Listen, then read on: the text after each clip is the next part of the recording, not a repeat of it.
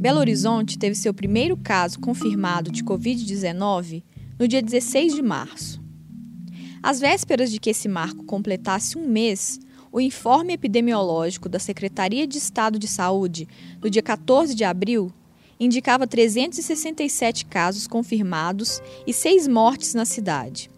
No dia anterior, o Ministério da Saúde divulgou uma lista que mostrava a capital mineira na 16ª posição entre as demais com relação ao coeficiente de incidência da Covid-19. Enquanto a média nacional é de 111 casos por milhão de habitantes, em BH esse número era 141. Se o sinal é amarelo por estarmos acima da média do país, por outro lado, a situação é bem mais tranquila aqui do que nas capitais que ocupavam as primeiras posições da lista. Fortaleza tinha 573 casos por milhão de habitantes, São Paulo 518 e Manaus 482. Em coletiva de imprensa nessa terça, o prefeito Alexandre Calil mostrou que o fato de estarmos com a situação relativamente sob controle não é razão para afrouxar a quarentena na cidade.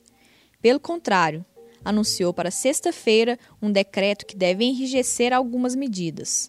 O uso de máscaras para sair às ruas, por exemplo, vai se tornar obrigatório. Calil segue firme na postura que já havia defendido na semana passada em entrevista ao jornal O Tempo e à Rádio Super. Não podemos relaxar sob o risco de nos tornarmos Milão, ou seja, com a ilusão de que não existe mais perigo, deixar a situação sair de controle.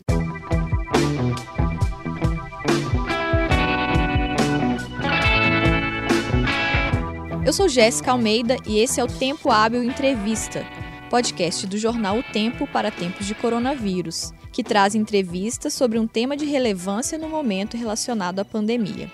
Nesse período de quarentena e isolamento social, os episódios não têm mais periodicidade definida. Então, para acompanhar o que vem por aí, assine o Tempo Hábil no seu tocador de podcasts favorito. O programa está disponível no Spotify, no Deezer, no Google Podcasts, no Apple Podcasts, no SoundCloud e em todos os tocadores de podcast. Basta procurar por Tempo Hábil.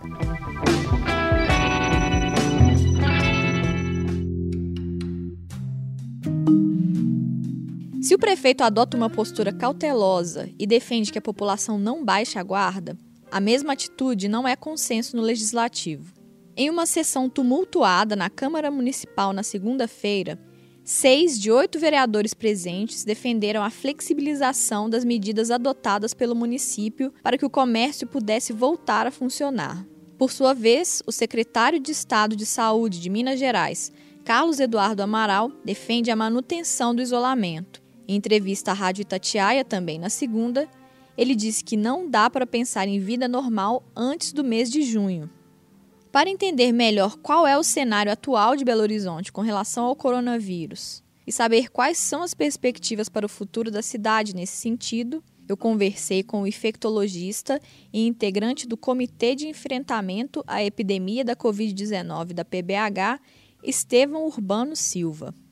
Doutor Estevão, na semana passada, o secretário de Saúde, o Jackson Pinto Machado, ele informou que 80% dos leitos de CTI aqui em Belo Horizonte estavam ocupados. Eu queria então começar perguntando sobre como é que está essa taxa hoje, como é que está a ocupação dos hospitais aqui em Belo Horizonte. Existe um serviço público e o um serviço privado.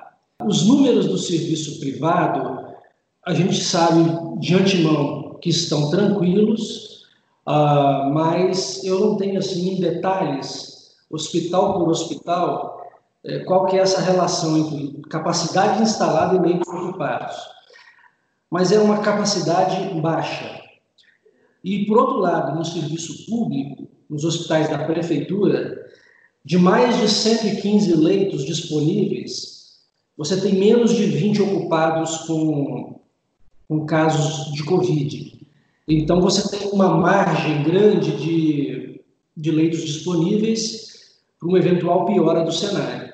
E numa sessão na semana passada, na Câmara Municipal, quando eram 274 casos, o secretário falou que a partir daquele dado dava para fazer uma estimativa de que, na verdade, havia 20 mil pessoas contaminadas na cidade, provavelmente. Eu queria saber como é que esse cálculo é feito e em que pé, mais ou menos, ele está hoje. Bom, é, esses dados são muito abstratos, são cálculos que têm, são sujeitos a erro, mas nós sabemos que realmente tem uma subnotificação. Entretanto, alguns técnicos epidemiologistas da secretaria, é, eles realmente acham que nós podemos ter uma relação de 1 para 50, 1 para 60. E isso é, sugeriria que eh, nós tivéssemos aí entre 20, 25 até 30 mil casos ah, em Belo Horizonte, na região toda. Ah, isso entre sintomáticos, ah, leves, assintomáticos, pessoas que não precisaram da demanda do hospital. Agora, tem gente que fala que essa relação é de 1 para 10, tem gente que estende isso até 1 para 100. Isso em várias partes do mundo tem inferências, onde você testa mais essa inferência é, é, é mais curta, menor, e vice-versa. Como nós estamos testando um pouco no Brasil, é possível que para cada caso confirmado você tenha mais casos não confirmados, podendo chegar nessa estatística de 50, 60. Mas o certo é que nós não podemos trabalhar apenas com os números que estão notificados, confirmados, porque é óbvio que aí existe uma grande subnotificação. Segundo o Ministério da Saúde, a gente aqui em Belo Horizonte está na 16ª posição entre as capitais no que diz respeito ao coeficiente de incidência da Covid-19. A média nacional é de 111 casos por milhão de habitantes e nós temos 141 milhão, com 367 casos e 6 óbitos hoje, dia 14 de abril. Eu queria que o senhor então fizesse uma leitura de qual que é o cenário de BH hoje, isso é bom ou ruim, como é que está o controle a essa altura do campeonato. Então, esse é um cenário ótimo, né? É, é um cenário que mostra que nós temos uma circulação, circulação viral pequena em Belo Horizonte, pequena em relação a outras cidades, a outras capitais. Isso mostra também que, apesar de, de toda a dificuldade, de todos os, os efeitos colaterais do distanciamento social, de todos os sacrifícios que ele impõe, ele tem dado resultado no sentido de salvar vidas. Agora, esse é um cenário que tem que ser analisado com cautela, porque os países que tiveram piores números foram aqueles onde as cidades principais, as capitais, tinham inicialmente uma sensação de conforto que desflexibilizaram de forma irresponsável isso fazendo uma análise retrospectiva de quem já acompanhou eh, o que vem acontecendo no mundo, desde o Oriente até agora a chegada ao Ocidente. Então, isso não nos dá assim autonomia nem a segurança para fazer disso uma mote para uma rápida desflexibilização, de subjugarmos a, a, a virulência e a gravidade desse problema. Então, Uh, eu diria que a gente tem que ter as duas óticas: a, a ótica da satisfação de, de, ver as coisas funcionando e também o cuidado, a responsabilidade de não achar que, entre aspas, como se diz no jargão, que o jogo esteja ganho.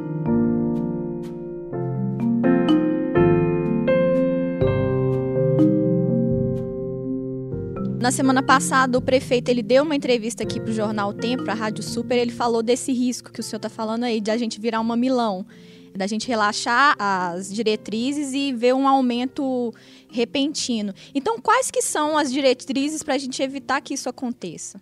Quando o prefeito fala isso, ele está olhando um binômio que a gente já conhece muito bem, um binômio explosivo, que é a presença de um vírus circulando em uma região, mesmo que seja é, em baixa quantidade, é, versus uma massa de pessoas que podem entrar em contato com esse vírus de repente e sem imunidade contra o mesmo. Então, quando você usa, você, desculpa, você junta as duas partes desse binômio, você pode ter uma receita explosiva, foi o que aconteceu em Milão e em outras cidades. Quando as pessoas ficam perguntando, mas como nós podemos chegar a ser uma Milão, uma Nova York, uma Madrid, se nós estamos numa situação boa, é porque existem os elementos, o combustível, que estão isolados, mas que se juntarem é uma combinação perigosa. Então, entendendo que o vírus circula, que as pessoas estão ainda sem imunidade, Não existindo, aí é bom que se diga, uma fórmula mágica, um momento exato, ideal, uh, para se fazer a flexibilização das medidas, você tem que atuar aprendendo com exemplos de quem começou agora a flexibilizar. As experiências ainda são muito pequenas, porque são muito poucas as cidades que já flexibilizaram. Por exemplo, Wuhan, na China, foi uma delas, onde começou tudo. E, é, e aprendendo também usar o bom senso para você entender as necessidades e as demandas da sua cidade, da sua região, que obviamente nunca serão idênticas a a, de outras cidades, sempre haverá as particularidades. E então, primeiro, nós temos que garantir que essa curva não esteja em aumento, não esteja em ascensão. Isso, os inquéritos epidemiológicos é que nos mostram. Dia a dia nós avaliamos esses inquéritos. Segundo, nós avaliamos formas de dar segurança às pessoas, ou seja, que o sistema de saúde esteja apto com vagas mais do que disponíveis para eventual aumento nesse número. Terceiro, que após uma eventual flexibilização, que esse número seja acompanhado muito de perto, porque se for percebido um aumento na incidência, principalmente um aumento exponencial, fora da curva, nós temos que frear a flexibilização. E, inclusive, abro-se parênteses, é importante ter muito cuidado, porque as pessoas que, que pedem um rápido tipo de flexibilização, elas têm que entender que essa flexibilização ela pode ser muito ruim a longo prazo. As cidades que flexibilizaram primeiro tiveram depois uma segunda onda gigante e tiveram um número de mortes absurdo, uma quarentena que se estende até hoje e um impacto econômico ainda pior.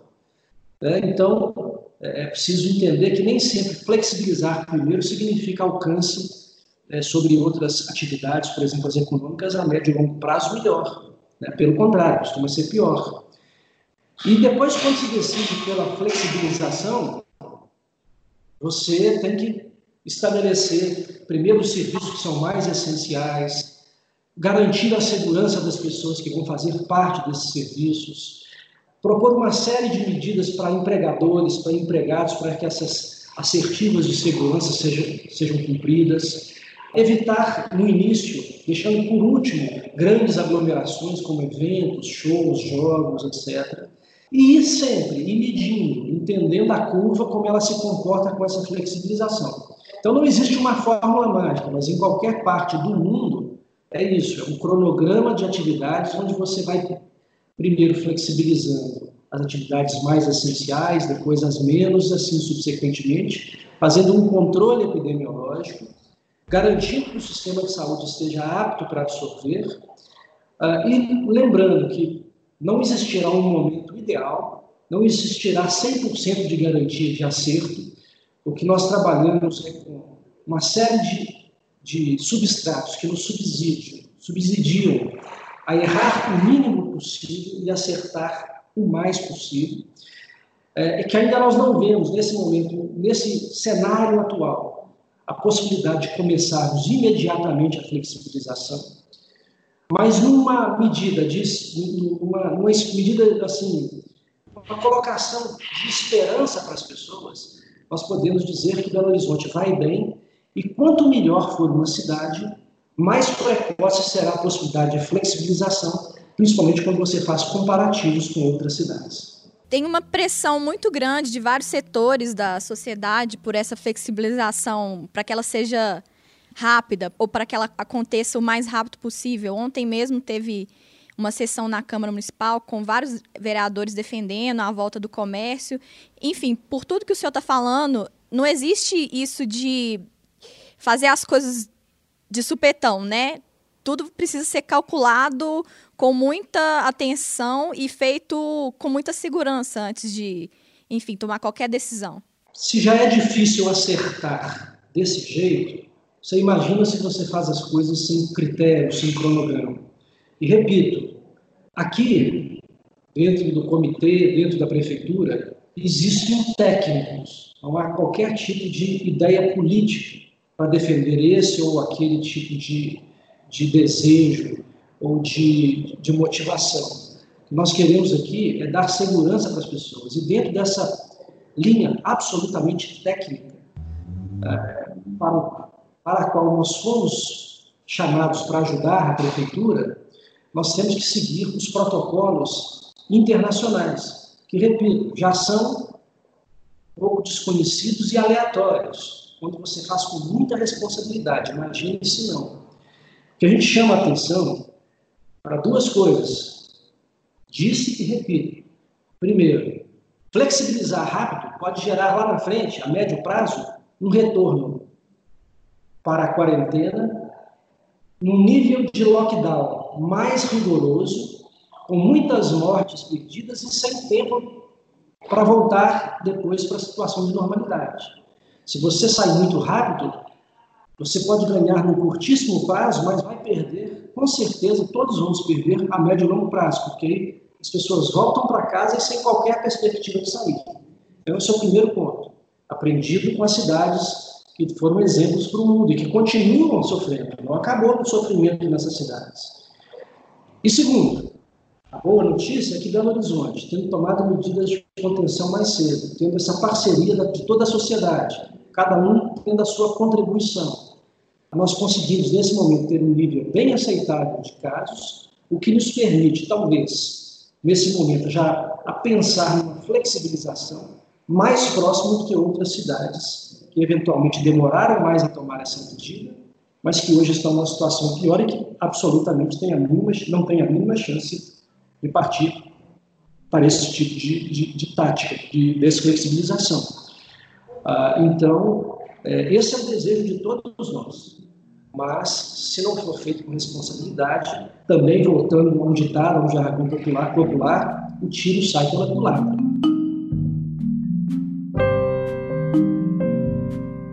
Doutor Estevam, o senhor falou aí da importância dos exemplos internacionais, citou o Han na China, que está levando gradativamente à reabertura. Mas mesmo assim, é uma coisa muito gradual, totalmente controlada e muito pautada pela realização de testes, né? Eu queria saber como que é a previsão para a gente aqui, considerando que a gente tem um outro cenário completamente diferente da China e inclusive com escassez de testes. Os testes são um dos, dos fatores que compõem um protocolo de desflexibilização. Nós temos uma série de dificuldades com os testes, de custo e de confiabilidade, para não falar da disponibilidade dos insumos. Então, existe uma enxurrada de testes que estão sendo lançados no mercado, testes muito ruins, que têm uma sensibilidade muito baixa. Então, por exemplo, de cada 100 pessoas infectadas, vão pegar só 30, com um custo elevado. Então, você tem que acertar nessa escolha de qual teste, quando começar a testagem, pesando os prós e os contras, porque senão você vai gastar muito dinheiro e vai ter pouca produtividade.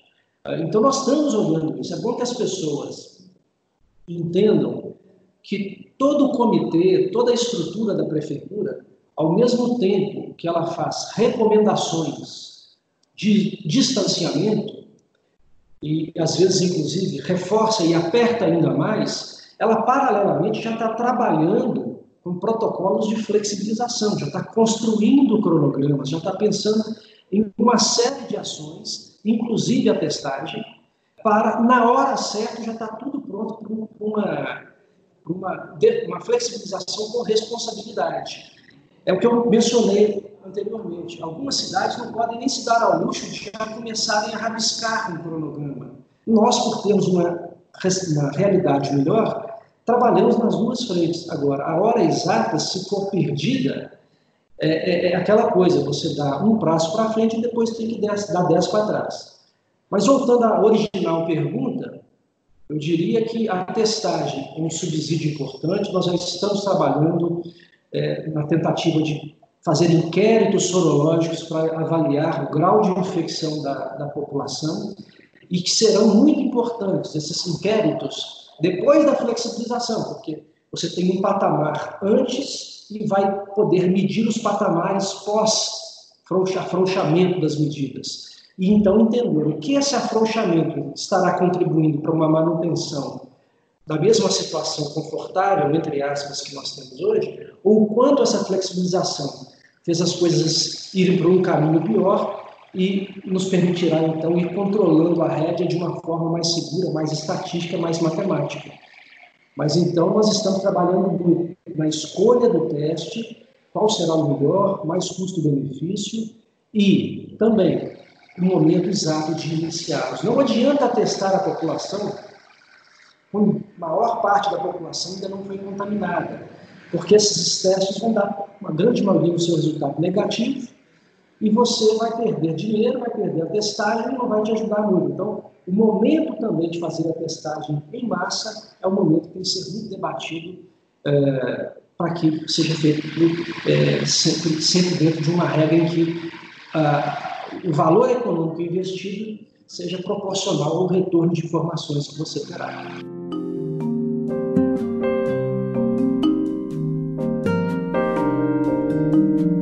Doutor Estevam, agora só para terminar, eu queria te ouvir um pouco a respeito de como tem sido a sua rotina nas últimas semanas.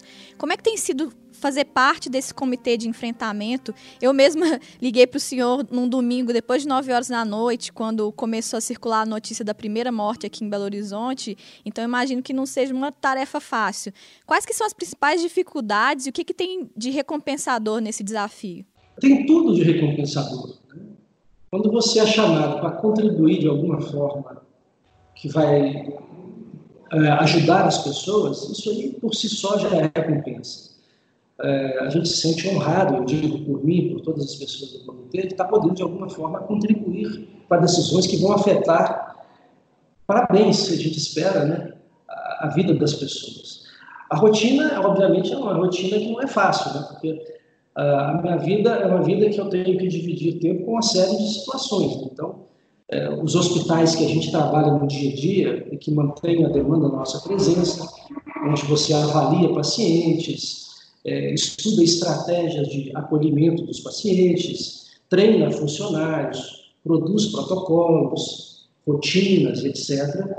Esse tempo tem que ser dividido com pensamento da saúde pública, com, com o comitê, então a gente está sempre se demandando para avaliar novas possibilidades que tragam benefícios. Então a gente praticamente todos os dias tem reuniões do comitê pensando em estratégias, rabiscando eventuais intervenções, é, sofrendo muitas vezes nas decisões, porque como tudo às vezes é empírico, não tem estudos muito bem feitos te dando a fórmula mágica do, do que fazer. Então você às vezes toma decisões depois de muitas discutidas, mas mesmo sem saber se está fazendo o melhor, não é? E eu ainda sou médico da Sociedade Brasileira, da diretoria da Sociedade Brasileira de Infectologia, que também tem norteado muitas ações né, no, no Brasil, emitindo notas técnicas, etc. Então, chega à noite, né, o chat da Sociedade Brasileira, são médicos de várias partes do país que se reúnem através da, da do, do, grupo e, e, ali são colocadas várias questões, né? e aí chega mais depois ainda à noite, a hora de você ler os artigos científicos, entrando aí pelas madrugadas, né? Então, é uma, é uma rotina difícil, mas ela é muito prazerosa por dois motivos. A gente, quando acerta numa, numa profissão e ama o que faz, toda a demanda de trabalho que você tem, você faz com satisfação. Tá? Então, quando eu levanto de manhã, eu levanto feliz para fazer aquilo que eu amo, que eu gosto. Né? Isso é uma coisa que eu agradeço sempre, de ter escolhido alguma coisa que me faz feliz. E segundo, a motivação maior, obviamente, de alguma forma poder contribuir. Né? A gente é muito mais, muito mais se sente honrado é, do que se sente, entre aspas, atarefado, atribulado por essas novas, por esses novos desafios que nos foram colocados. Então, a gente só agradece por estar podendo, de alguma forma, contribuir para as pessoas. E quando isso tudo terminar, qual é o seu desejo quando a gente olhar para trás assim? O que você espera que Belo Horizonte leve dessa experiência? Eu acredito que essa pandemia ela é uma mudança de paradigma na sociedade, não de Belo Horizonte, no mundo inteiro. Eu acho que a sociedade do mundo inteiro vai ter que repensar, e é por isso que alguma coisa de benéfico vem no sofrimento, em que pode melhorar em vários aspectos mas eu acho que principalmente nas relações humanas. Né? A, sociedade ela vem evoluindo gradativamente, há milênios. E a gente nota que as evoluções maiores que acontecem, os principais pulos, degraus que são, que são galgados no menor espaço de tempo, são pós-crises, são pós-dificuldades. E essa é uma pandemia que mudou completamente a face do planeta. Nunca houve um lockdown terrestre. A grande maioria das pessoas estão em casa, sofrendo do mesmo problema. E isso tem que ter uma forma de, de ter benefícios, de trazer aprendizados. Não só na área da saúde, mas eu acho que na relação entre as pessoas. E daria para a gente ficar aqui discutindo é, muito tempo sobre que, como seriam essas revoluções, em que aspectos da sociedade que a gente poderia avançar mais. Mas todos somos afetados, então eu acho que em cada um na sua área haverá formas da gente evoluir enquanto sociedade, enquanto cidadão, e essa é a minha esperança, que esse sofrimento, esse sacrifício não seja em vão. Doutor Estevão, era, era isso. Queria te agradecer, enfim, por ter falado comigo e obrigada também pelo trabalho no comitê. Tá bom, Jéssica. Eu que agradeço.